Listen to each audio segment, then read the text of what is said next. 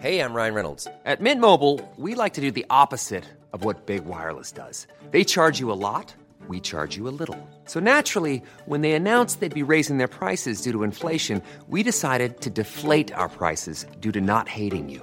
That's right. We're cutting the price of Mint Unlimited from $30 a month to just $15 a month. Give it a try at mintmobile.com slash switch. $45 upfront for three months plus taxes and fees. Promo rate for new customers for limited time. Unlimited more than 40 gigabytes per month. Slows. Full terms at mintmobile.com. Heraldo Podcast, un lugar para tus oídos. Noticias del Heraldo de México.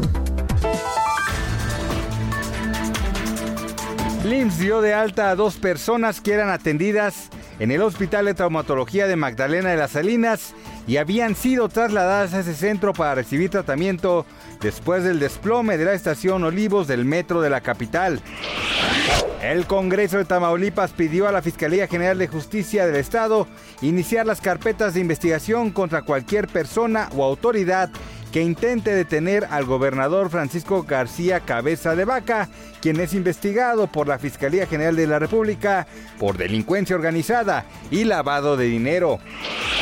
A fin de incentivar la vacunación contra el coronavirus, las autoridades de Nueva York, Estados Unidos, obsequiarán billetes de dólares a las personas que acudan a inyectarse. Los premios oscilan entre los 20 y los 5 millones de dólares. Noticias del Heraldo de México. Even on a budget, quality is non-negotiable. That's why Quince is the place to score high-end essentials at 50 to 80% less than similar brands. Get your hands on buttery soft cashmere sweaters from just 60 bucks, Italian leather jackets, and so much more. And the best part about Quince, they exclusively partner with factories committed to safe, ethical, and responsible manufacturing. Elevate your style without the elevated price tag with Quince. Go to quince.com slash upgrade for free shipping and 365-day returns.